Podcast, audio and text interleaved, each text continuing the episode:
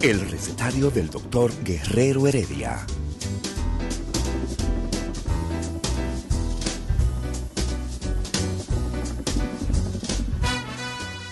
Una respuesta para cada pregunta. Una receta para cada problema. Ven a nuestra propuesta radial, amena, diversa y solidaria. Con alto sentido humano y profesional.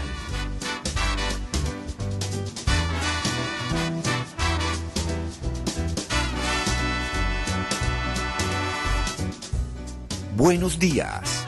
Bienvenidos al recetario del doctor Guerrero Heredia.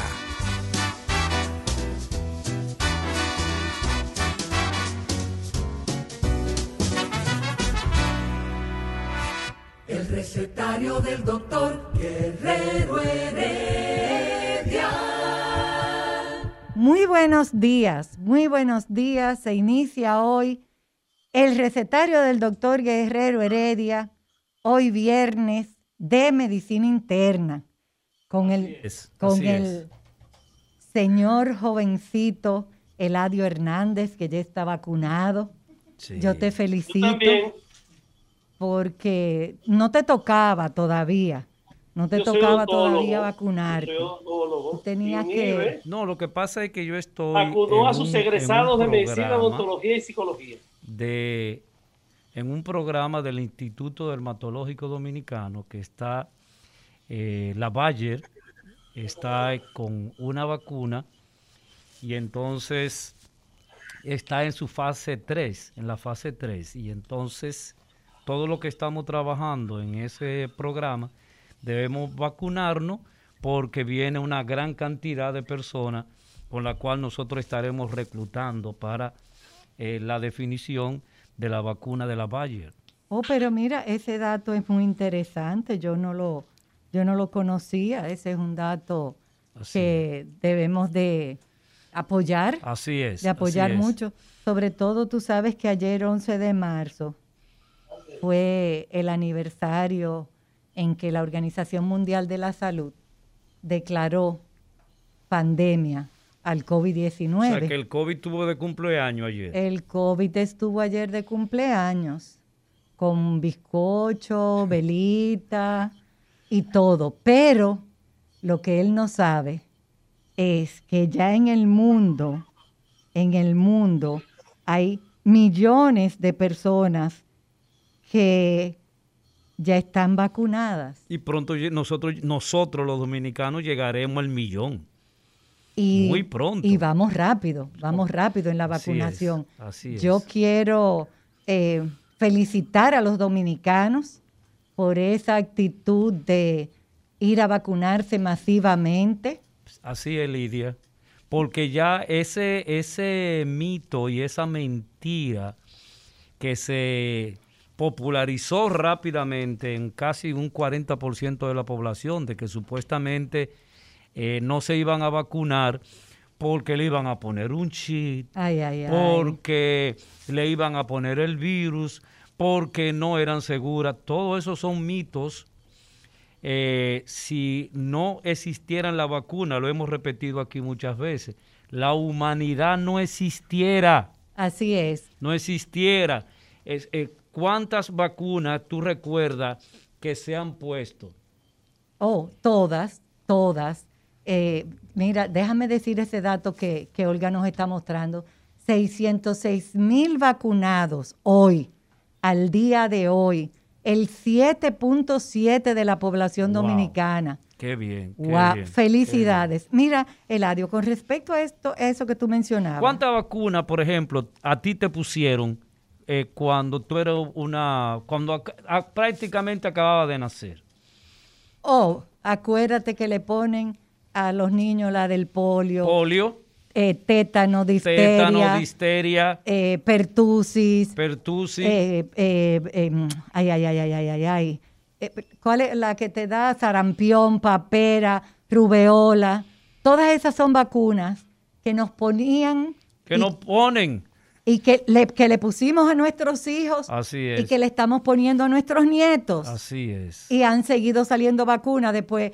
Ah, la tuberculosis. Sí. La hepatitis, la eh, neumonía, la influenza que se pone todos los años, la del papiloma humano. Han seguido saliendo un millón de vacunas. Porque resulta, Lidia, que la ciencia sigue avanzando. La ciencia, La afortunadamente. ciencia, a diferencia de, de- de- de lo que dicen algunos, de que la fe mueve montaña, pero la ciencia mueve la montaña, perfora la montaña, quita la montaña y la pone en otro lugar. Así la mismo ciencia es. es, maravillosa Así mismo es. en Y- términos de darle solución a la humanidad. Así es, Dios nos da la capacidad de pensar y accionar con la ciencia. Gracias, Tienes Lidia. toda la razón. Entonces, por eso yo insisto en que felicito a todos los dominicanos que están pensando, Así es, así que están es. pensando, que no se están dejando confundir, que no se están... de- Hoy alguien me preguntó, ay, ¿Qué tú opinas de esa vacuna que están poniendo aquí? Porque yo la que me quería poner era la Pfizer. Porque como yo tomo mi medicina de la presión es de la Pfizer, mi medicina del colesterol es de la Pfizer, yo quería seguir en, seguir en esa misma línea de la Pfizer porque yo no me quiero convertir en un robot. y le digo, pero mire, la que están poniendo aquí de virus atenuado, es con la que menos posibilidad de usted puede convertirse en robot, porque es la que hemos estado poniendo por años. Ay, pero qué lindo todo eso, Isidro, que tú nos estás mostrando. Es la que nos están poniendo por años. La, la de Pfizer, que es la de RNA, es de las nuevas, de la tecnología nueva. Es la que yo tengo puesta. O sea que si es verdad que se van a convertir en robot, tú Ya vas a tener. eres, ya tú eres. Ay, tú tienes una amiga robot, Eladio. Pero me la puse con confianza. Por eso, por la ciencia. Pero eso no quiere decir que voy a perderle confianza a las vacunas con las que están vacunados mis hijos, mis nietos y yo misma. Cientos de generaciones, vuelvo a repetir, han sobrevivido por la vacuna. Y Ahí esa- llevan el bizcocho Oh, de la de celebración sol. del cumpleaños de el sol de la mañana. Oh, ah, el sol de la mañana, Sí. no es la estación, es el programa. Sí, bueno, no nos invitaron, pero tú verás que nos van a traer bizcocho. Así es. Mira, Eladio, eh, alguien me decía, pero es que están inventando con esta vacuna porque nunca se había visto una pandemia igual. Y yo dije, Ajá. y la del 18, ¿qué es lo que fue? Pero ¿y el polio? ¿Cuántas personas murieron por el polio? La misma tuberculosis, ya no se vacuna porque como está... Oiga, ¿cuánta gente nosotros vimos eh, eh, eh, sufrir y morir por el polio? Exactamente. Entonces... Y una vacunita, simple y llanamente, ha resuelto el problema. Uno dice una vacunita, Ah, ah, pero, aclara. pero ¿cuántos años y años de investigación ha hecho la ciencia para poder llegar a esa determinación de eh, tener la posibilidad de que los seres humanos puedan sobrevivir? Pero es que ese es el problema, que como esta ha sido tan rápida, hay gente que no confía. Pero que no es rápida. Ah, gracias. Eh, es que se estaba investigando desde su aparición. Mira, hay unos productos desinfectantes, uno que dice que es 99.9, Ajá. que dice en su etiqueta que es contra el, el- el El corona. Ajá. O sea que siempre ha estado y ha estado ahí y las investigaciones siempre han estado presentes porque, aunque usted no se entere, y qué bueno que los países ricos todavía, y básicamente los, la- los, eh, la farma- las multinacionales farmacéuticas, eh, invierten billones de dinero para la obtención de vacunas, para la obtención de eh, medicamentos. medicamentos, así Porque es. mire, usted sabía también que alrededor de la vacuna, y en eso uno no puede eh, dejar de decirlo, eh, alrededor de la vacuna hay un negocio y una lucha en este momento, una lucha tremenda de quién puede vender más y quién tiene mayor efectividad.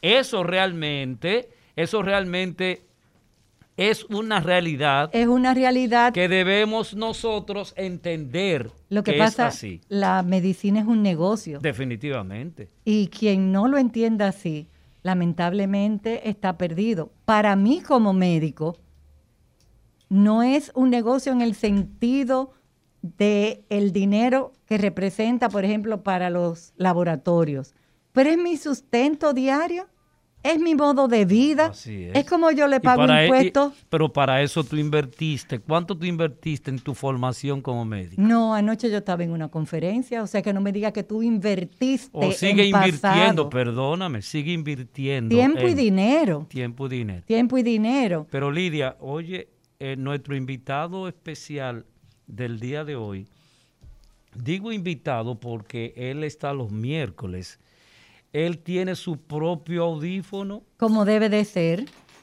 Como debe de ser. ¿Qué cosa, eh? Higiene. Total. Bueno, con el tema del COVID, y tiene, el audífono es un, foco de contaminación. Exactamente. Entonces, tu propio audífono te está protegiendo un poquito. Sí, porque el, oído es parte de, tus vías aéreas superiores. De los hoyos que tenemos. De los orificios, sí, que tú ah, tienes en la cara. Agujeritos. Exactamente. Entonces. ¿Cuántos agujeros tenemos nosotros, los humanos? ¿Cuántos, Lidia? ¿Cuatro, seis, ocho? Mira, que, que le interesen al doctor Sidney Espinosa, gastroenterólogo, dos. Son dos. Que le interesen al doctor como gastroenterólogo. ¿Cómo fue? ¿Cómo fue? La boca y el ano. Oh, oh. Iniciamos ahora con la llegada del doctor Sidney Espinosa los viernes de medicina interna. ¿Te gusta eso? Está muy bonito, muy bonito. Quiero felicitarlos, saludarlos, porque hacía mucho que no me juntaba con este gran que realmente no te, no te juntaba con la dinámica de, del recetario, porque los miércoles tú estás amarrado. no, no, no, los miércoles nosotros la pasamos bien, pero pero me gusta trabajar con Lidia y contigo porque también... Es que, es que tú, eh, es que Buenos días, doctor Espinosa. Eh, tenemos, eh, te está saludando el doctor odontólogo Guillermo Santana. Alias El Guille. ese, Es el, único, el único miembro del recetario médico que tiene un, torneo de golf con su nombre, el Guillen Open. Oh. Sí, el Guillen Open. Bueno, pues vamos a tener que hacer un, día de, de esos de ejercicio. Vamos a tener que hacer un, un Guille Open eh, programa. Recetario. Recetario. Recetario. recetario. Exactamente. Bienvenido, doctor Sidney Espinosa. Gracias, Guillermo. Qué agradable sorpresa que usted esté por ahí. Gracias, Guillermo. Sidney, y hoy yo te invité con una mala intención. Porque yo te dije, yo quiero que hablemos de transaminasa. Y yo quiero que hablemos de transaminasa. Yo sé que tú sabes por qué yo quiero que hablemos de transaminasa. Claro. Eh, y le voy a contar al pueblo. O cuéntale tú, mejor, cuéntale tú al pueblo por qué, sin yo decir nada, tú sabes la razón que yo tengo para que tú hables de transaminasa. Mira, Lidia, tú sabes que desde hace mucho tiempo yo quería hacer este programa contigo, porque el tema de las transaminasas y el hígado y los problemas cardiovasculares, nosotros como médicos no le damos mucha importancia.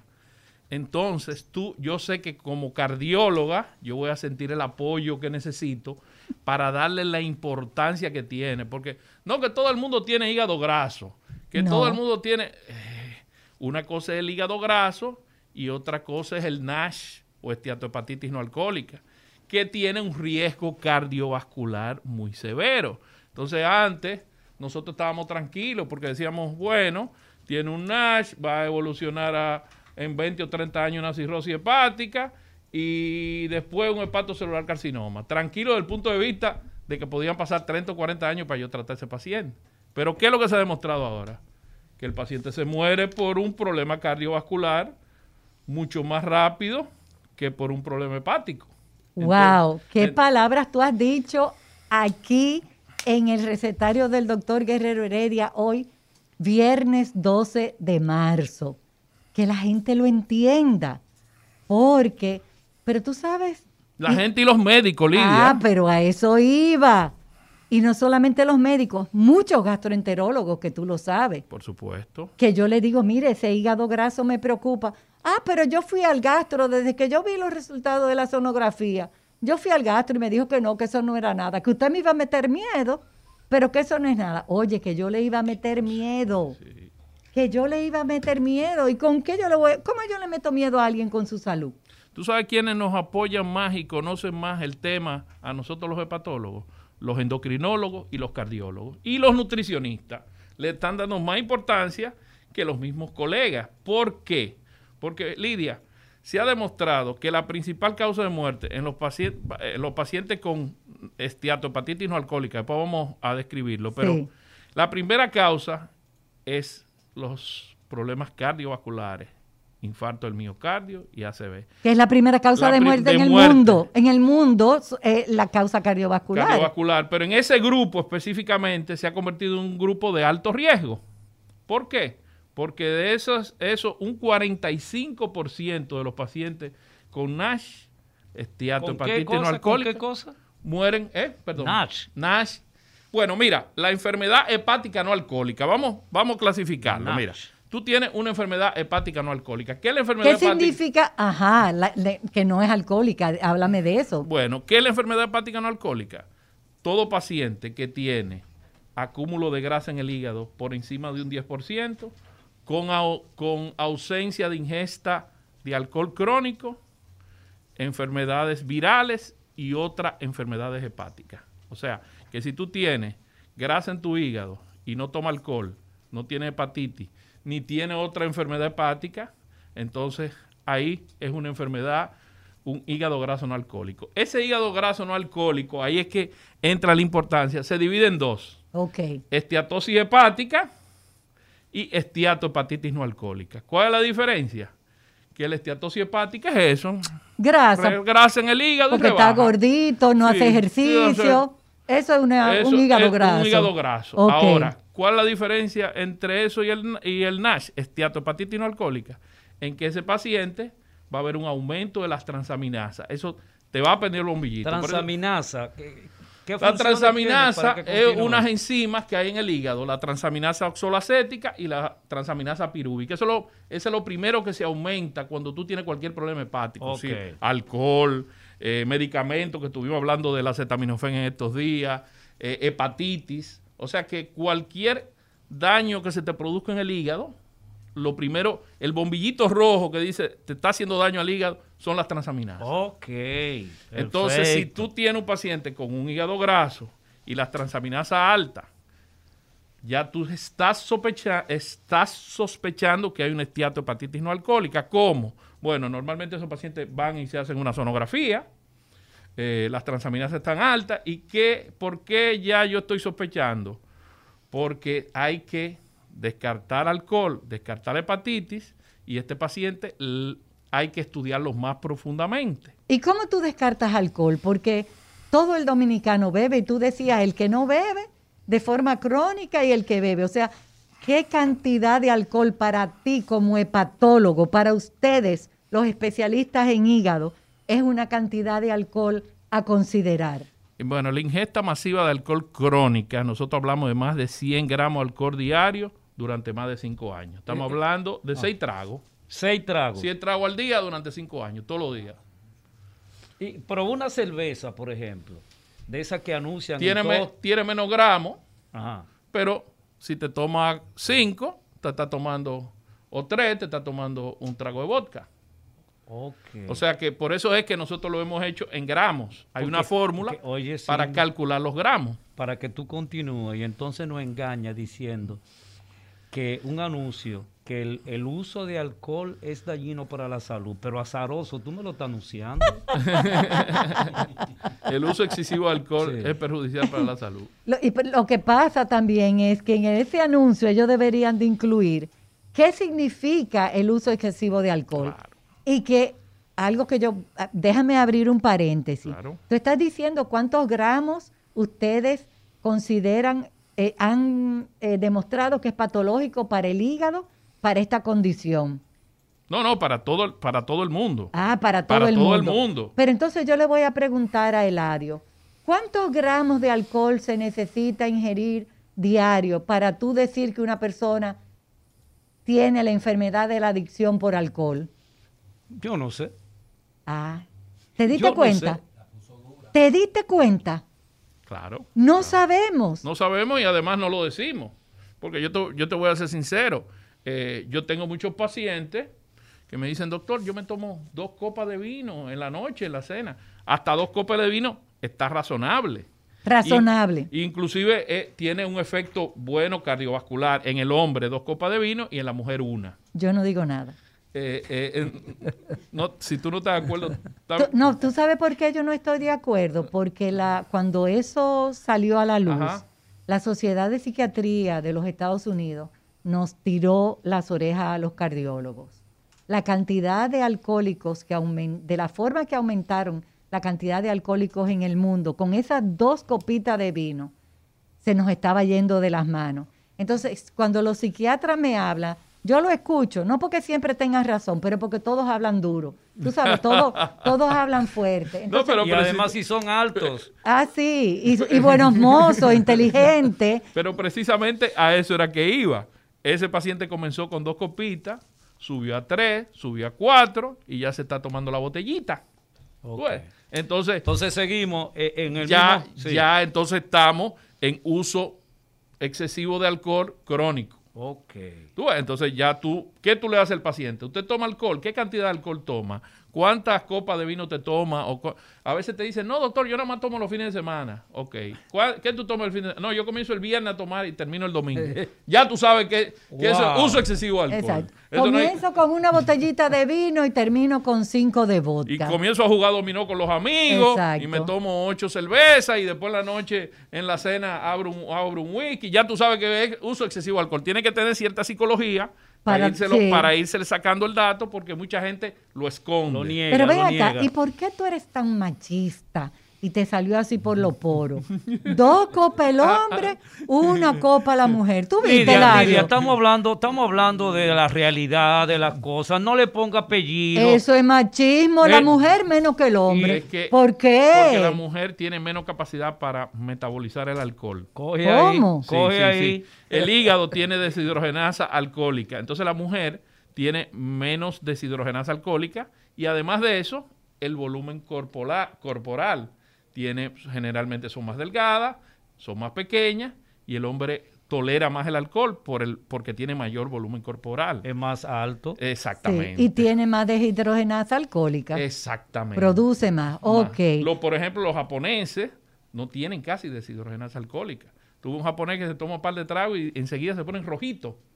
Eh, eh, sin embargo, ellos Oh. toman mucho alcohol, pero eh, eh, la, El raza, sake. las ori- los orientes, los orientales, orientales. chinos, japoneses, tienen poca deshidrogenasa Chinos, alcohólica. japoneses, coreanos, todos esos orientales. Se bebe Porque hay una romo para allá. diferencia. Eh, ¿Cómo, eh, Guillermo?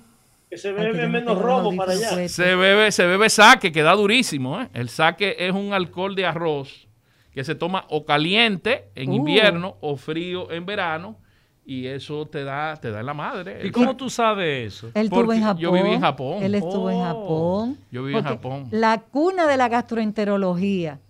eh, por muchos años estuvo en Japón. Sigue siendo, porque Sigue siendo. sigue siendo, porque los japoneses, inclusive cuando yo me estaba entrenando, yo fui, yo comencé entrenando en gastro y al final el profesor Terao me metió en hígado. Yo, no, yo, no, yo, no, yo no sabía nada de hígado. Fue el profesor Terao que me enseñó lo que El era profesor hígado. Tarao. Terao, Ideo Ah. Terao. Ok. Ideo Terao, le estaba explicando yo a, a, a Mauri que cuando aquí no se sabía los genotipos de la hepatitis C, cuando eso yo trabajaba en el centro de gastroenterología, en el Aibar, en el Morgan, él aisló, sacó la sangre y la mandó a Japón y, de- y determinamos que el tipo de, el genotipo de la hepatitis C que nosotros teníamos era el más agresivo, el 1A. Wow. Y después coincidimos con los norteamericanos. Y después eh, eh, eh, estábamos como los países europeos, ya sabíamos cuál era nuestro genotipo, gracias al profesor Terao. Mira, y ese fue profesor Oye, del doctor tarao. Sánchez Limardo. Mira, no precisamente porque el, el doctor Terao es más o menos contemporáneo del profesor Sánchez Limardo. Oh, ¿Tú entiendes? El, el- el doctor Terao cuando vino aquí ya era un hombre de 60 años. Ok. Eh, y vino con la labor de Yaica, enviado por Yaica, y todos los que trabajábamos ahí teníamos que ir a Japón. ¿Qué sucede? Tú escogías si te quería quedar poco tiempo, si te quería quedar Quedar. mucho tiempo. Yo, yo, yo, si hubiese sido por mí, me quedo a vivir en Japón. ¿En serio? No, no, no, no. a Con mí- esos temblores de tierra. No, no, no. Japón a mí me maravilló. Porque que, oye, Eladio, ¿qué es lo que tienen los japoneses? Que te dicen sí y no. Ajá. Al principio Son yo me- asertivos. yo me sentía mal, Sí. porque yo le decía, vamos a comer, me decían, no, no hay tiempo. Yo me ofendía.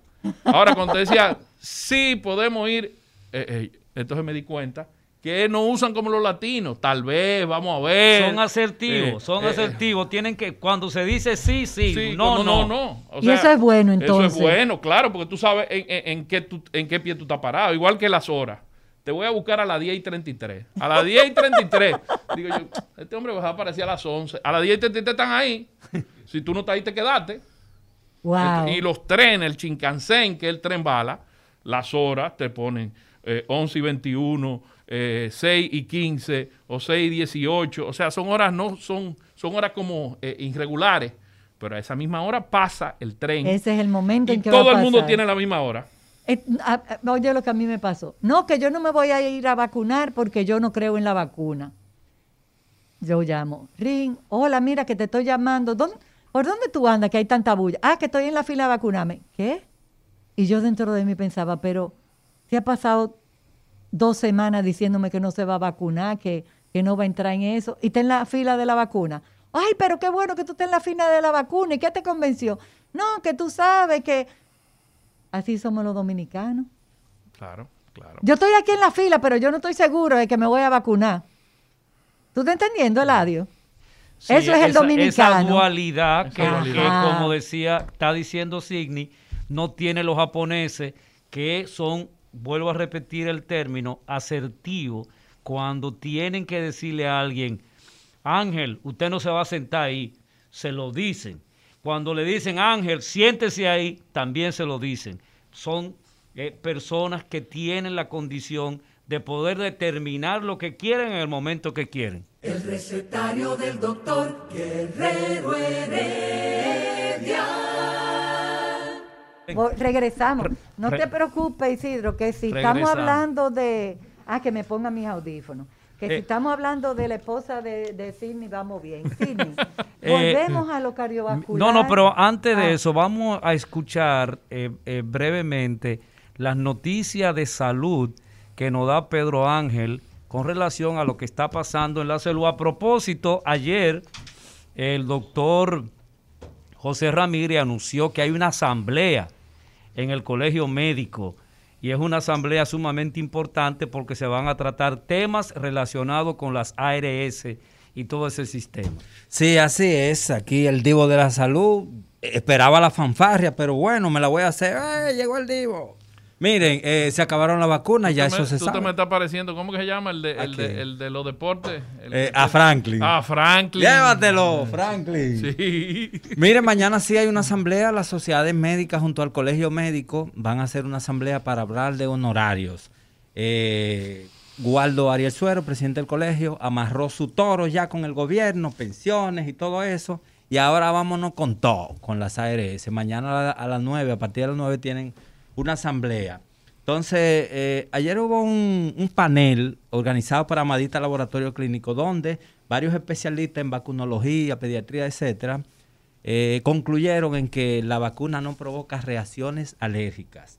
Vamos a vacunarnos, ese es un motivo más. También yo voy a hacer dos anuncios. Uno es que ayer había también en, en Medical Net, doctor Espinosa, usted está en Medical Net también, ¿no? No, no, yo estoy en Corazones Unidos y, y, y, y Y en la Label. UCE. Ah, y en en la Label UCE. también voy como... Bueno, Sí, sí, en la porque ayer eh, en Medical Net se instaló el grupo de avanzado de otorrinolaringología y neurocirugía. Ellos son unos médicos especialistas jóvenes de diferentes áreas de la otorrino, donde van a tratar vértigo, cirugía endoscópica de la base del cráneo, ustedes que Ah. bregan con endoscopía Ah, muy bien. y otros servicios. Y finalmente yo les quiero informar que la empresa Cientec, que es una empresa suplidora de equipos médicos, cumplió 40 años en el mercado. Ellos proveen reactivos, insumos, ¿Pero tú estás pagando ese anuncio? No, eso le digo yo ahora mismo. Déjeme, espérese, déjeme decirle. Y paguen anuncio el recetario del doctor Guerrero Heredia, que este problema de salud más oído de este país. Gracias, Pedro. Vamos a continuar con nuestro tema de esta mañana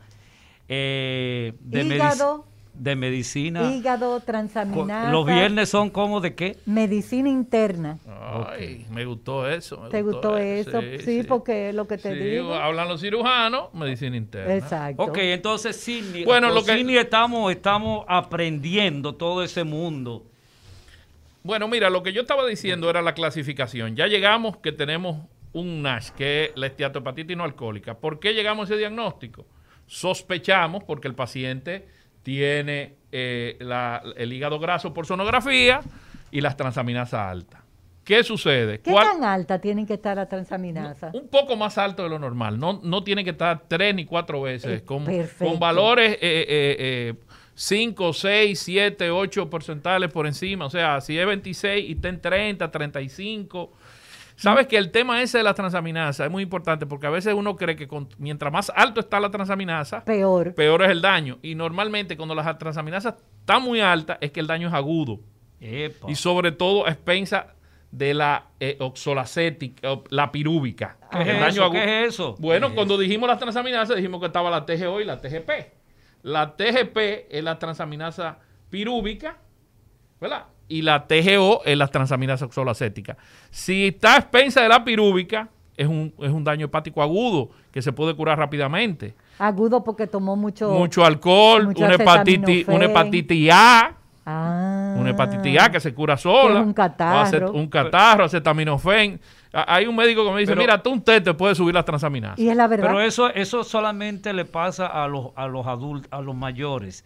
Los, los jóvenes no tienen esa condición. No, eso le pasa a todo el mundo, hasta, Ah, los, a- ok. hasta los niños. ¿Cómo fue? Hasta los niños. Lo que pasa es que eso lo manejan lo- los gastroenterólogos pediatras, pero los, los niños pueden tener altas las transaminasas. la doctora Cabrera. La doctora Cabrera, eh, eh, Esa es la que yo me acuerdo de la universidad. sí. eh, Mira, eh, entonces, no, eh, el que tiene que diagnosticar si las transaminasas están altas o no es el médico, no el paciente. no es el paciente, no, no, no, no. El Oh. médico va a agarrar y... Pero ponen flechita en las hojas de los análisis. Sí, en, las- en los análisis te va a pegar la flechita de que está alto. Ajá. ¿Qué sucede con este paciente? Inmediatamente tú dices, yo tengo que investigar a este paciente. ¿Qué tengo que hacer? El fibroscan.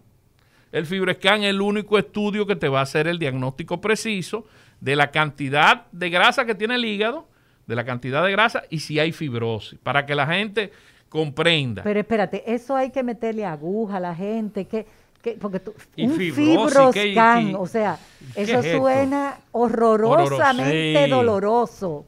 Eh, gracias a Dios que no duele, es indoloro, Oh. se hace muy rápidamente. ¿Y cómo es? ¿Como una Sola- radiografía? Es parecido a un equipo de sonografía, pero tiene un traductor. Por eso el nombre eh, FibroScan es elastografía, Oh. elastografía eh, de hígado. O sea, el FibroScan es una onda elástica que choca con tu hígado sin dolor, tú no Oh. sientes nada. Como Y- si te hacen una sonografía para ver tu bebé. Exactamente. Lo único que se pone en el reborde costal de- derecho, ok. tú ¿dónde haces los hígado? disparos. Ajá. Entonces, si el hígado está duro, esa, esa onda elástica va a pasar muy rápido. Entonces tú sospechas que tiene fibrosis. Ok. Sospecha no, el equipo te dice enseguida la cantidad de fibrosis. Y si el hígado está blando, o sea, si está normal, la onda de choque va a pasar más lenta. ok. Pero además de eso, te mide la cantidad exacta de grasa que tiene ese hígado. ¿Cómo? Por supuesto, por ¿Más eso que la sonografía? mucho más, mucho Oh, más. wow. Es el fibroscan. Eso es el fibroscan. Es de lo más avanzado. Inclusive nosotros muchos pacientes que han venido con diagnóstico de hígado graso por sonografía, lo hemos descartado eh, a través del fibroscan. Y otros que no han tenido hígado graso por sonografía, lo hemos diagnosticado por fibroscan. Pero eso no quiere decir que la sonografía es mala. El am- el- esa es la misma pregunta que me hizo a Mauri. Óyeme, no es mala, porque yo hice sonografía hasta los otros días. Ese era el único método diagnóstico que yo tenía. Eh, eh, ¿Qué yo hacía con mi- mis pacientes? Le hacía su sonografía, medía el hígado, que eso no se puede hacer por fibroscan, si el hígado está grande, si está chiquito. Sí. Mm, Veía la ecotextura del hígado, si tenía una ecotextura más grosera, sospechaba que había al- algo de fibrosis. Los Todos- vasos, eso tú lo puedes eh, ver. los vasos exactamente, y si hay cirrosis, ya el hígado se ven los nódulos, se ve el borde romo. Pero fíjate que muchas cosas de estas, por ejemplo, eran sospechas, no diagnósticos precisos. Inclusive en el tema de, de la grasa, teníamos un problema, que cómo tú hacías el diagnóstico de hígado graso a través de la sonografía. Tú comparas la ecotextura del hígado con la ecotextura del riñón. Pero es que, Lidia, si yo veo esto negro, tú lo puedes ver más clarito. Entonces yo decía que eso era una esteatosis leve, el otro decía que era moderada y el otro decía que era severa. Doctor, eh.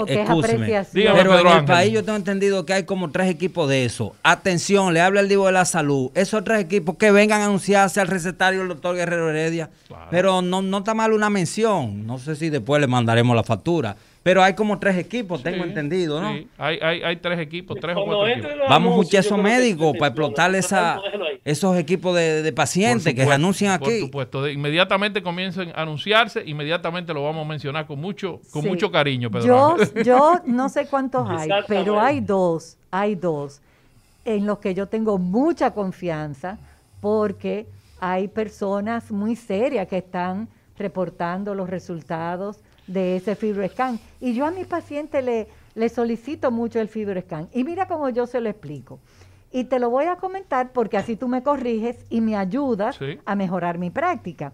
Yo le digo, mire, yo quiero con este hígado graso que usted me trae por sonografía, o por la sospecha, o por la inquietud que yo tengo por, por el alcohol, por la razón que sea, yo quiero que usted se haga este estudio, que es un FibroScan.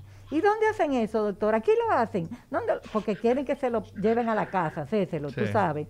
Eh, mire, es que yo necesito saber cómo están las células de su hígado, si tienen grasa, si ya hay una fibrosis, qué grado de daño tienen esas células.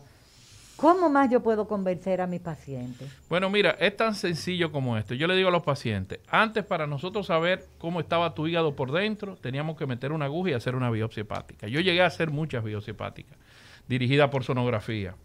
Eh, eso era un estudio que es un poco doloroso, es doloroso, eh, puede tener sus complicaciones. Claro, tiene sus Y riesgos. además de eso, además de eso, eh, nosotros al principio dejábamos los pacientes 24 horas internos y ahora lo- los dejamos 4, 3 horas. Lo dejamos porque todavía se hacen las biopsias hepáticas. Cuando tú tienes una tumoración de hígado, tú tienes que hacer la biopsia hepática. Y cuando tiene duda en el diagnóstico a través del fibroscan, que son pocas veces, tiene que hacer la biopsia hepática. Fíjate cómo te estoy diciendo que la sonografía se debe seguir usando porque a través de la sonografía es que nos va a llegar los fibroscan. Y las biopsias hepáticas se deben seguir usando porque cuando el FibroScan no te da el diagnóstico definitivo, que son pocos casos, pero en caso de tumoración es obligatorio la biopsia hepática porque tú no puedes tratar a un paciente sin una anatomía O patológica. sea, que aparecen tumores también ahí. Claro, porque la, el, eh, eh, a eso era que iba. Eh, la, estea- la esteatohepatitis no alcohólica evoluciona. El hígado graso. El, hí- el hígado graso, bueno, el hígado graso no. La esteatohepatitis no alcohólica. Acuérdate que estamos dividiendo esteatosis hepática y esteatohepatitis, esteatohepatitis no ¿Tú alcohólica. estás viendo cómo nos complican? Sí, bueno, el hígado graso es uno y la esteatohepatitis alcohólica es otra, porque el hígado graso en sí no tiene ningún problema. La diferencia es que uno tiene la transaminasa alta y el otro no, ¿verdad? ¿Y, los- y los chicharrones? ¿Qué función no, cumplen ahí? Espérate, pero, ah, eh, eh, escúchame Pedro Ángel, pero la evolución va evolucionando de, eh, de S1, que por eso te digo también la importancia del fibroscan, porque mide la cantidad del, hepa- del hepatocito que está invadido por la grasa. Si tú tienes un S1, eh, el, el paciente normal es S0, tiene un menos de 10% de grasa en el hígado. El S1 tiene de un 10 a un 33% de invasión de grasa en el hígado. El S2 tiene de un 33, de un 34 a un 66 de grasa invadida en el hígado. Oye, eso es mucho. Y el S3 de un 66 a un 100%. Fíjate cómo el Uh. FibroScan te da el diagnóstico preciso, la cantidad de grasa que hay en el hígado. Por eso es que es un diagnóstico muy preciso. Cuando, cuando regresemos, a mí me gustaría que tú nos expliques cuáles son entonces a profundidad las consecuencias para las personas de ese hígado graso. O sea, cómo repercute en la salud. ¿No puede conducir a la muerte esto? El recetario del doctor Guerrero Heredia. Regresamos a los viernes de medicina interna y hoy hay un tema interesantísimo. NASH versus hígado graso. Porque nosotros tenemos, nosotros, digo yo, médico, cardiólogo, tenemos que comenzar a hacer esa diferenciación frente a los pacientes, primero frente a mí misma y después frente a los pacientes. Porque Pedro Ángel está No, intrigado. no, Pedro Ángel está desesperado. No, y- no, no, porque pero- que yo no ve, yo no sé cuál es la relación hígado-corazón. Oye, Ah. Enfermedades gastroenterológicas y el corazón. Mira, mira, pero, Explíqueme eso. Pero mira, por eso es que es bueno que venga gente que no sea médico, aunque Pedro Ángel es casi médico, ¿eh? porque ma- maneja todos los temas muy bien. Fíjate, ¿cuál es la causa del NASH? En primer lugar, el hepatocito se pone más grande, se llena de polimorfos nucleares. la, El hepatocito es la célula del hígado. Ajá. Entonces, en vez de tener una forma policoidal, se abomba, se, se pone como un balón. Y eso produce una necrosis focal, una lesión necroinflamatoria. Ahora vamos a entrar, ¿cuál es la relación con la parte cardiovascular? Normalmente la causa principal del NASH es la resistencia a la insulina. La resistencia a la insulina es una patología en la cual el páncreas produce insulina, pero esa insulina no baja la glicemia. Porque es de mala calidad. Es de mala calidad. Entonces, O sea, es un diabético. no, no, No, no, todavía, no todavía es no es diabético. diabético. Resistencia a la insulina es prediabético. Ah, excelente. Es prediabético.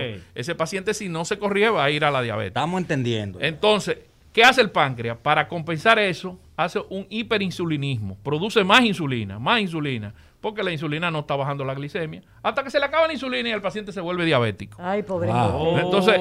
¿qué pasó con ese paciente ya con la resistencia a la insulina? Síndrome metabólico, que Lidia maneja eso más que yo. Pero ¿y el corazón? ¿Dónde Espérate, está? voy para allá. Ah, bueno, bueno. El síndrome llegando, metabólico, voy- te estoy razonando. ¿Qué pasó con el síndrome metabólico? El paciente, grasa visceral, aumento de los O sea, la- triglicéridos, la, barriga creciendo. la barriga creciendo. Exacto. Además de obeso, lo principal, la- de- no, porque hay gente que son flacos y barrigones y dicen, ah, no, yo soy flaco. No, No. la grasa No, visceral sí. es tan dañina como, como la obesidad Esa es total. la más dañina. Es la más dañina. La barriga del cervecero. Sí. La cervecera, sí. Entonces comenzó eh, al síndrome metabólico, dislipidemia, aumento de colesterol, triglicéridos, hipertensión, Uh. hipertensión. Epa. Tanta Todo cosa. eso. Todo eso te está relacionando desde la, la resistencia a la insulina al síndrome metabólico. Y después, ¿qué lleva eso? A un daño cardiovascular, a un riesgo cardiovascular severo. De un, por eso los pacientes con NASH, el 44% mueren por daño cardiovascular, Wow. por efecto Y- Pero ¿y cardiovascular. la conexión existente? Te la comenzó con el hepatocito. Te la comencé con la, hepat- la conexión existente es que ese paciente hace un síndrome metabólico. Ok. Gordo, los triglicéridos altos, el colesterol, al- el bueno bajo y el malo alto, Triglicérido alto. triglicéridos altos. Entonces, eso hace que ese daño cardiovascular se va a infartar, porque Wow. además de eso, también favorece los ateromas. Eso es otro tema. ¿Qué, ¿Qué es son los ateromas? Ateromas El lodito que está en las arterias, la placa de ateroma, lo que se va formando para tapar tus arterias y darte no solamente el infarto, para darte el derrame, El para derrame dejarte, cerebral. para es dejarte ciego, para dejarte Oh, sin wow. piernas, sí, los trombos son así. Y entonces tú vas a decir, ¿y, co- y, y qué- y cómo llega a eso? O ese paciente que ya tiene un NASH, voy a decir NASH para que es más Sí, fácil. NASH, ese ya- paciente que ya tiene un NASH ya está inflamado, produce una citoquina, o sea, el tejido adiposo produce una hormona. Que es la adipoleptina. Esa adipoleptina favorece la producción de sustancias inflamatorias como la de necrosis tumoral y eso te lleva a la formación de ateroma. O sea que fíjate por qué un 45% de estos pacientes mueren por problemas cardiovasculares y por, y por cáncer de hígado. ¿Qué cantidad? ¿Qué cantidad? Un 45%. Es mucho. O es la principal causa de muerte de los pacientes con NASH. NASH. Y, y el cáncer de hígado, que era lo que a nosotros nos preocupaba, es la tercera causa. Es un 5%. Oigan, oigan, oigan. Wow. El hígado graso, el NASH, NASH. se relaciona más con enfermedad cardiovascular que con cáncer de hígado. Porque los pacientes te dicen, doctora, ¿y si yo tengo eso en el hígado, me va a dar una cirrosis?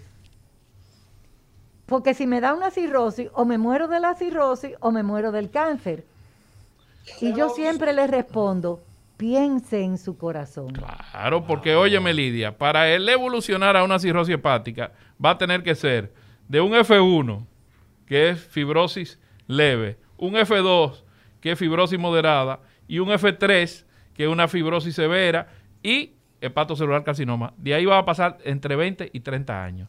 Mientras que el infarto ¡Tas! te en fuiste. dos- en un año, en dos años, tácata te lo llevo. El ateroma también. Entonces, por eso era que yo quería hacer este programa Cindy. contigo, Lidia. ¿Entendiste cuál era mi, No, mi pero- afán? Pero tú entendiste mi interés de que También. tú estás bien. Pero, Cindy, ¿cuáles son los síntomas que, que, que una persona Ay. padece con esa condición? Los síntomas por Nash, ninguno. Anda. ¿Cómo va? a Sí. ser? ¿Cómo, tú te vas, ¿Cómo tú vas a sospechar? Gordito, Ajá. vida sedentaria, aumento del colesterol, aumento de los triglicéridos, Mala alimentación. Ma- eh, Lidia lo ve y tiene la presión por allá arriba, tiene los triglicéridos altos, el colesterol alto, una vida sedentaria. ¿Y qué hace él? Lidia me dice, no, mira, este paciente tiene la transaminasa alta, vamos a chequear el hígado. Y yo le digo, "Li- Lidia, riesgo cardiovascular. A través del fibroscan te puedo decir los riesgos cardiovasculares. Riesgo cardiovascular poco o ligero. Paciente joven, de menos de 40 años, transaminasas normales y un hígado graso. O sea, Ajá. es una- un hígado graso S1. No estamos en esteatohepatitis. No estamos en NASH No todavía. estamos en Nash. Ah, y el FibroScan te va, a, te va a poner que tiene menos de 6 kilopascal. Kilopascal es la, el- el- la numeración que utiliza para saber el grado de fibrosis. O sea, es un paciente con un chin de grasa, joven, sin transaminasa alta. Riesgo cardiovascular leve. Ahora, riesgo cardiovascular alto. Paciente de más de 55 años con una fibrosis ya F2, que está- estamos hablando de 6 a 12 kilopascal, y una grasa S2, ya estamos hablando de que tiene un 33 a un 66% de grasa. Ya es un riesgo cardiovascular Alto, que eh, moderado, elevándose. todavía está Pero- moderado. Pero, pero, alto. Pero alto porque se- no se siente nada. No se siente pero nada. yo te voy a hacer una pregunta. Esas transaminasas altas, en ese paciente que tú estás describiendo, los pacientes me han explicado que no es por problema de, de su hígado que tiene algo, sino que es por la estatina que yo le estoy dando. Entonces, ahí, ahí fájate con mi paciente, porque ellos son los que saben. Ellos me dicen, no, doctora, eso no es por la- mi célula de- del hígado. Eso es por esa medicina que usted me está dando para bajar el colesterol, Wow. que me está dañando mi hígado. Mira, la estatina sube el- el- las transaminasas, es cierto. Pero eh, normalmente tú te das cuenta porque a los tres meses, si el paciente tiene las transaminasas normales, tú dándole estatina, quiere decir que no tiene nada que ver con la estatina. Y además, cuando tú le suspendes las estatinas, el paciente vuelve y se normaliza la transaminasa. Al contrario, ese paciente debe usar estatina para bajar ese colesterol y esos triglicéridos que están altos y le van a tapar las arterias y va a seguir dañando el hígado, porque eh, es bueno que se sepa que esa grasa en el hígado, esa grasa en el hígado te va a llevar a una cirrosis hepática y a un cáncer de hígado. Ahora, mamá, y, el, sí. y el riesgo cardiovascular alto, ¿dónde está? Ay, S3, o sea, una esteatosis hepática severa, por encima de 66 hasta un 100% invadido de grasa. F4, o sea, una cirrosis hepática con una, con, por encima de 12 kilopascal. Y además de eso, puede haber hipertensión portal. Yo con el fibroscan, ¿Qué es hipertensión portal? Eh, la presión de la vena porta aumenta y se forman varices en el esófago. Y el vaso aumenta de tamaño. Uf. Pero bueno. La barriga se le pone grande Eso y se le hinchan los pies. Eso es grave. Y se mueren. Oh, pero claro, No tienen alternativa. no hay alternativa. Todo eso por... A menos, porque ya, o sea, no se mueren, sino que la mortalidad es muy alta. No es lo mismo la mortalidad en un cirrótico compensado que en un cirrótico descompensado. Ya o, o lo mata la parte cardiovascular o lo mata la parte del hígado. Y fíjate cómo Sí, yo y- te llevo a decirte que ese es un paciente de riesgo cardiovascular alto. O sea, que te a través del fibroscan, si tiene mayor de 21 kilopascal, es casi seguro que tenga varices esofágicas. O sea, que a través del fibroscan, yo te dije, Lidia, riesgo cardiovascular ligero, re- riesgo cardiovascular moderado y riesgo cardiovascular severo. Oye, qué Eh, interesante. Wow. ¿Cómo una persona se, se enferma? ¿Qué tiempo más o menos? ¿Hay algún cálculo de tiempo donde la persona adquiere esa condición que tú has descrito Sí, sí, por supuesto. eh, eh, de manera, a, mí me está dando miedo? De 15 a 20 años. Epa. De 15 a De 20 evolución, años. de La desarrollo, evolución de desarrollo. Por eso es que ahora nosotros estamos más preocupados por la parte cardiovascular. Pero es que ese es el continuum cardiovascular, de ok. 15 a 20 De años. 15 a Wow. 20 años. Ese es el continuum cardiovascular. O sea, O sea, que con- tú puedes estar planificando tu desgracia a largo tiempo si tú no, no, no, no atiendes tu salud. Y es Por silencioso, supuesto, lo grande que es supuesto. silencioso. Pero fíjate, mira, la diabetes, el doctor José Rodríguez de Pradel dijo la semana pasada, no síntomas. Hipertensión, no síntomas. Estamos oyendo ahora el NASH, no síntomas. O sea que si tú no estás alerta, apercibido de qué está pasando en tu organismo, te llevó Y- y- mágaro. Y, y- y- que conste como que son factores comunes, sedentarismo, eh, mala alimentación, doctor. Pero aquí hemos definido los intereses de cada quien. La doctora Lidia Soto definió el conocimiento que viene de esa parte gastroenterológica hacia lo cardiovascular y viceversa. Usted quiere que ellos se enteren, los cardiólogos, del conocimiento de esto y su conexión. Eladio también esbozó algo que el pueblo tiene inquietud. ¿Cómo es los síntomas? Ahora, yo le voy a plantear una parte también de inquietud que es parte del pueblo, no muy personal mía. ¿Qué relación tiene eso con los chicharrones y el romo que uno se bebe? No, eso es lo que yo quiero pero- saber. pero mucho. eso es el pueblo. Yo estoy siendo un emisario del pueblo. Dígame te, a ver. Te voy a hablar factores de riesgo. Ese paciente con NASH, si toma alcohol, tiene, además del NASH, tiene un factor de riesgo de alcohol. Comida chatarra, sedentarismo, hipertensión y aumento de los triglicéridos. Mm. Eso igual a infarto del miocardio. Lidia, Lidia que me, Lidia que me corrija. No, Bueno. sí, ciertamente es lo que educamos siempre. eh, la prevención de todos estos factores de riesgo que son comunes al NASH, a la diabetes, a la hipertensión. La prevención es tu garantía de que ese continuum cardiovascular de 15 a 20 años que quería saber Eladio no se produzca y tenga otro destino y que tú puedas. Tú tienes 82, Eladio.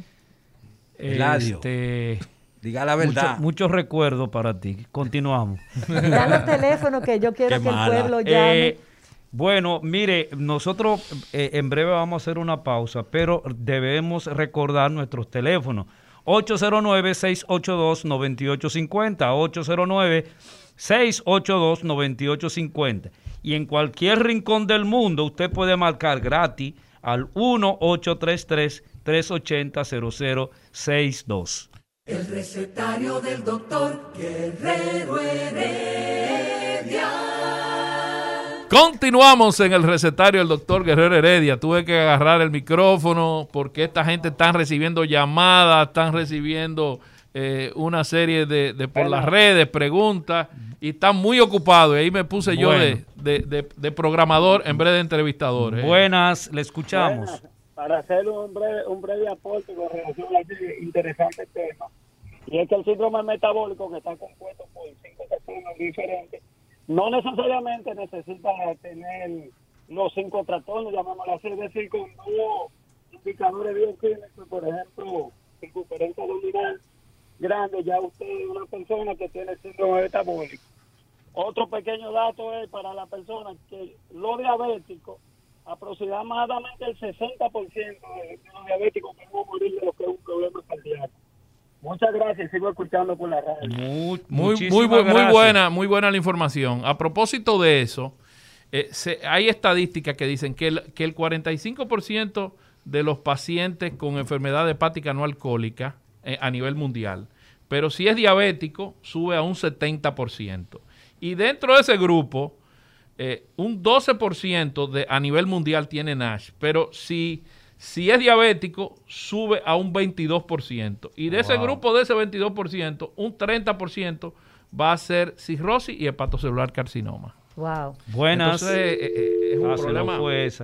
Y, y- y pensar que el, el 15% aproximadamente de la población dominicana es diabética, o sea que... Bueno, mira, no es el 15%. Según el estudio EFRICAN 2, que se hizo. EFRICAR 2, que se hizo en el 2013, 26% de la población es diabética, 60% es obesa o está en sobrepeso y 35% es eh, hipertensa. Pues, pues tú una sociedad enferma. Totalmente. Sí, pero eso fue en el 2013. Ahora yo estuve revisando que hay unos trabajos muy buenos de una de unas tesis de la UNFU que dice que el riesgo cardiovascular ha aumentado un 120%, Lidia, ahora en el 2020. En la un pandemia. 120%. Un 120%, yo me Buenas. quedé estatificado, o sea, Sí. en shock. Yo, yo quiero que el doctor me diga, o ustedes pueden ser, ¿cómo, cómo evitar esa enfermedad? ¿Qué hacer para prevenir llegar a ese... A ese Qué hermosa pregunta. Buena Buenísima pregunta. Buena pregunta. Mira, el primer lugar, los pacientes a veces me dicen, eh, doctor, dieta mediterránea. Bueno, la dieta mediterránea es un poquito cara, pero se puede lograr. ¿Qué tú tienes que hacer? Pescado azul, aceite de oliva extra virgen, semillas. Eh, e- eso es básicamente la dieta. no, Bajar, pero espérate, bajar vamos a llevarlo a una dieta caribeña. caribeña, bajar los carbohidratos, Tilapia, tilapia, ahí está. tilapia, aceite de maíz, mucha fruta, muchos vegetales, vainita, tallota, repollo, molondrones, berenjena. Eso es lo que usted tiene que añadir a su dieta. Y entonces, que son más- si no Mira, puede lo que tú comprar- acabas de decir, lo que tú acabas de decir es más rico, más nutritivo que la dieta mediterránea.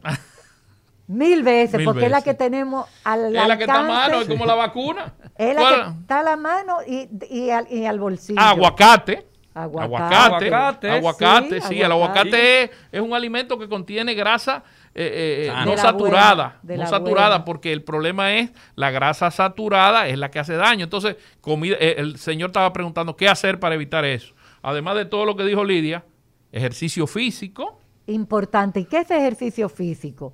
150 minutos a la semana como mínimo. ¿Qué significa eso? Que usted haga cuatro o cinco veces a la semana 40 minutos. Ahí usted ya va ganando. Si usted no es que haga una hora tres veces a la semana, no, debe incrementar los días. Mientras más días usted haga, de más beneficio cardiovascular será. Por supuesto. La ingesta de alcohol moderada, no fumar. Eh, yo iba a mencionar el estrés, pero El estrés sí influye. el estrés influye, pero es que Eladio no me acaba de enseñar cómo yo me quito el estrés. El estrés. Buenos Buenas. días. Sí, le escuchamos. Sidney, Sí, buenas, buenas. ¿qué diferencia hay entre un fibroscan y una biopsia de hígado? Eh, ¿Quién me habla?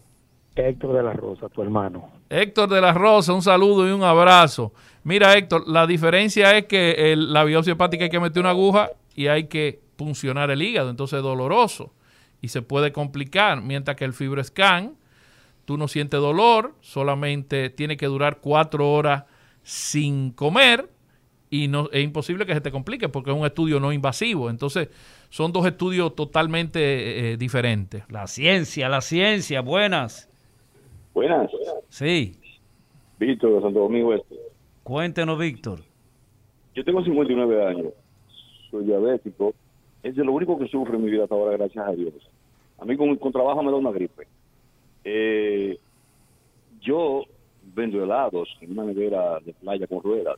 Camino como cuatro o cinco horas diario. Es, mi pregunta son dos. ¿Es un buen ejercicio ya para yo mantener mi, mi- mi- lo que es necesario hacer para mantener mi diabetes bajo, bajo control? Eh, con, en cuanto a ejercicio se refiere, esa caminata que yo hago. Y la otra, deme ejemplo de grasa saturada. ¿Qué es lo que es grasa saturada? Eh, gracias, gracias. Muy, muy Buena buena, muy, bu- pregunta. muy buena pregunta. Muy buena Eh, está- pregunta. está- el ejercicio es bastante bueno, como dijo la doctora Lidia Soto, o media hora cinco veces a la semana, o 150 minutos a la semana, y tú estás haciendo cuatro horas, está más que bien. Ahora, el tema de la diabetes hay que manejarlo también, porque la diabetes tiene que estar controlada por un diabetólogo o un endocrinólogo. Eh, eh, yo estaba hablando con Lidia y le estaba explicando fuera de cámara que ahora mismo en los congresos de hepatología le dan más importancia al azúcar que al mismo alcohol y al mismo virus. Es tan hepatotóxico el azúcar, sobre todo la fructosa, eh, que ¿Cuál el es esa, alcohol. la fructosa? La fructosa se encuentra en las frutas, pero las frutas se pueden comer. Pero en el aceite de maíz, el azúcar que usa el aceite de maíz y la sacarosa, que es una mezcla de glucosa con fructosa, ahí es que hay el problema, porque todas las frutas tienen fructosa, pero si se comen, como dice la doctora Lidia Soto, directamente, los antioxidantes que contienen la fruta combaten el efecto inflamatorio de la fructosa. Pero si tú lo tomas en azúcar normal, en jarabe de maíz o en sacarosa, es muy hepatotóxico porque la gente no sabe, la gente piensa que el páncreas es lo único que controla la glicemia. No. El páncreas controla la glicemia, pero el hígado también, porque hay varios factores. Pero el qué pena que Guerrero Heredia no esté aquí y a Mauri García, porque ellos te atacan mucho cuando tú vienes con ellos, que el hígado no sirve para nada y que no sé qué. Yo quisiera que ellos estuvieran dos aquí. contra uno, por eso es que te- necesito el apoyo tuyo. Sí, sí, sí, ¿Qué sí, hace el hígado? El hígado agarra el- el- el- la, glucosa y la convierte en glucógeno. Y después, ¿qué hace? ¿Qué vuelve y hace? Convierte ese glucógeno en glucosa y la lleva al torrente sanguíneo. Fíjate qué importancia tiene. Agarra la glucosa y la convierte en ácido pirúvico. ¿Y para qué ese ácido pirúvico? Para hacer y metabolizar las grasas, el colesterol y el triglicérido. O sea, a partir de ese ácido Wow. pirúvico forma las grasas. Pero en los músculos... Héctor, escucha, Héctor, a Mauri. Y en los músculos sucede algo más importante, diferente. La glucosa se convierte en ácido pirúvico y ese ácido pirúvico sirve para dar energía. O sea, Fíjate que Sí. el- como, como el hígado, eh, eh, eh, no solamente el páncreas con la insulina eh, eh, mantiene los niveles de glucosa, sino que el hígado también eh, mantiene los niveles de, glu- de glucosa. O sea que, que es sumamente importante en los niveles de glicemia del organismo. El hígado es una glándula. Un momento. Aló. Sí, un momentito. El hígado, sí, el hígado es una glándula que queda, que mide 26 centímetros, queda por debajo del reborde costal derecho y tiene cuatro lóbulos, el lóbulo izquierdo, lóbulo derecho, lóbulo caudado y lóbulo cuadrado. Y además de eso, eh, el hígado, de, de todas las funciones que tiene, porque produce bilis para eh, digerir los, todo lo que tiene que ver con las grasas, grasas. lo produce el hígado. Produce los tiempos de protrombina, o sea, La coagulación. la fibra, fibrinógeno, factor 2, 5, 6 y 7, que ahí vamos en otros factores eh, de ateroma, es que Sí, eso ustedes me están hablando un idioma que yo no estoy, a- Ok, yo vamos no con el estoy, oyente, yo no vamos estoy con el entendiendo. Vamos para el pueblo, Buenas, vamos para el pueblo. buenas. Buenas, aló. Sí, Sí. díganos. Ajá, yo, yo soy el que llamó- el que llamó ahorita. Eh, eh, me, fa- me faltó decirme lo- lo- un ejemplo, ejemplos de grasa saturada. Ah, gracias, gracias, sí, sí. Gracias saturada. Gracias saturada es todo lo que es harina refinada frita. O sea, grasa saturada, la pizza es una grasa saturada, los donuts es una grasa Las saturada. grasas de origen animal. las grasas de origen animal, eh, la- el chicharrón que estaba diciendo ahorita Pedro Ángel, eh, el pan blanco es grasa saturada. el pan todo- blanco, pan pero el pan blanco no es grasa, el pan blanco es harina. la, eh, bueno, como estábamos diciendo, el hígado convierte la grasa, el azúcar, en grasa. Porque eso es una Ah. función que tiene el hígado. Ok. Ah, Agarra ese azúcar, la, la convierte en ácido pirúvico y de ahí la lleva a grasa. Tú ves cómo el pueblo se interconecta, agarra el azúcar y la convierte en grasa. Así se entiende mejor. eh, Así- Eladio. definitivamente Sí, que mucho, sí. claro. Definitivamente Así lo entendemos que sí. todos, los ignoro. Sí, no, porque el hígado habla de glucogénesis, gluconeogénesis, Y eso todo no eso es muy, es muy complica. complicado. Pero es más fácil tú entender así, que el hígado agarra la glucosa y la convierte en glucógeno. Y agarra esa glucosa y la vierte, cuando hace falta eh, azúcar, la, la vierte en el torrente sanguíneo, porque eh, eh, eh, no solamente el azúcar va a venir a través de los controles del páncreas, sino también del hígado. entonces, y el azúcar que- es necesaria para el organismo, el funcionamiento del Imprescindible. organismo. Por supuesto. imprescindible. Impre- pero, ajá, y ustedes dicen que hay que eh, bajar los niveles de azúcar, que hay que Moderado. tomar café amargo, Moderado. que hay que as- a- prácticamente Tiene todo que- no desabrir. tiene- no tiene cómete la naranja, No. cómete la mandarina, cómete la lechosa, cómetela. Y yo quería decirle a ese amigo oyente que las grasas no saturadas son las grasas de los vegetales, las nueces, el aguacate, esas son las grasas que debemos El de pescado comer. azul, el salmón. Sí.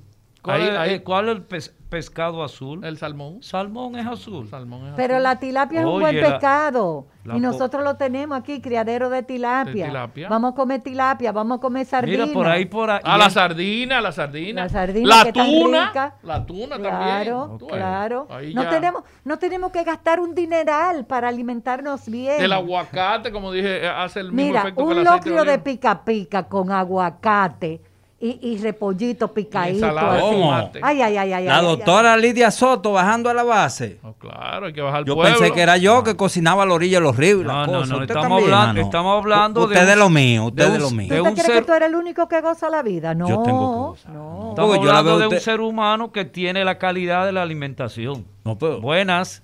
Bueno, Sí. apro- aprovechando y llamando por segunda vez, ya que estos son los temas con los que yo vivo.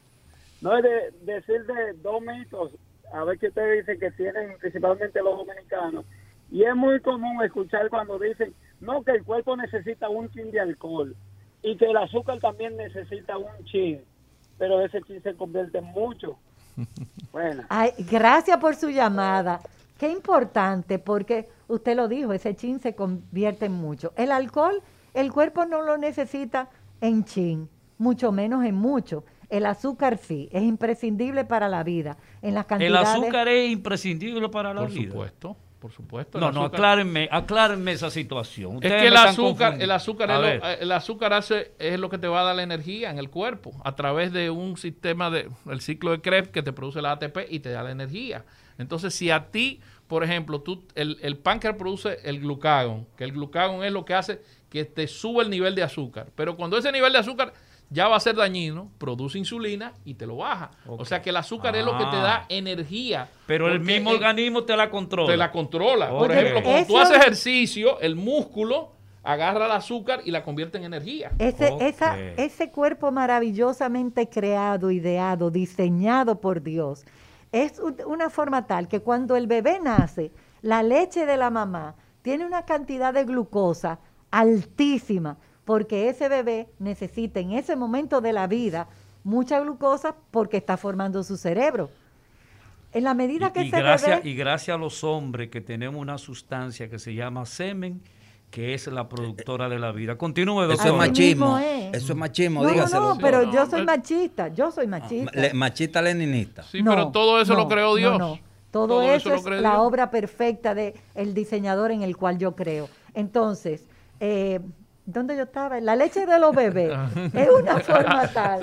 Mira, Te sacó, te que, sacó. que es la leche que tomaba mi nieta cuando nació de la misma teta es diferente a la que está tomando hoy 18 meses después porque eh, ese- esa creación, ese diseño va cambiando la fórmula de la leche en la medida que, que la bebé va creciendo.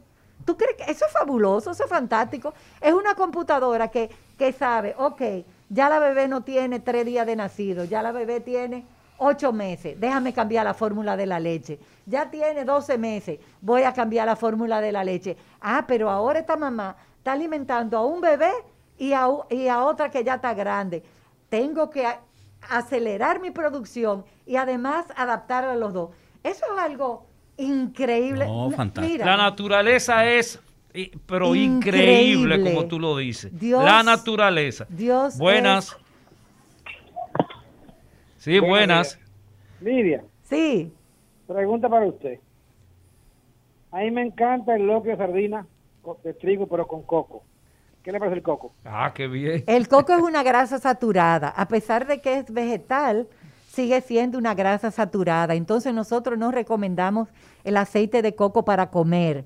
Lo recomendamos para untárselo en la piel, en los cabellos, en los ojos, porque es maravilloso. Usted se puede comer el coco, usted se puede tomar el agua de coco. Pero y no es lo mismo entonces si me como el coco. No, porque si tú te comes el coco, te vas a comer unos trocitos de coco. Ok. A menos que te coma 10 cocos. Si te toma el agua, tú no estás tomándote los triglicéridos del coco. Exactamente. Entonces, Pero está la cocoban también, pero con coco. Yo le dije, aquí vamos a llegar a una situación en que cuando tú vayas a dar muela, tú le vas a decir a la mujer, oye, dame tu vacuna, dame tu ADN, dame tu coco, eh, to- todas las cosas. Todas las cosas. Aquí vamos a llegar a eso. Pero a, a mí a- acabo de escuchar lo que tú dices, Lidia, que no es recomendable para la cocina el, el aceite de coco. no, no es recomendable porque sigue siendo una grasa saturada. Y una grasa saturada, Es lo que te estaba diciendo Sidney, de que es dañina porque forma la placa de ateroma. Sube los Ateroma, daña el triglicéridos, corazón. sube los colesteroles. Daña el hígado. wow. Buenas.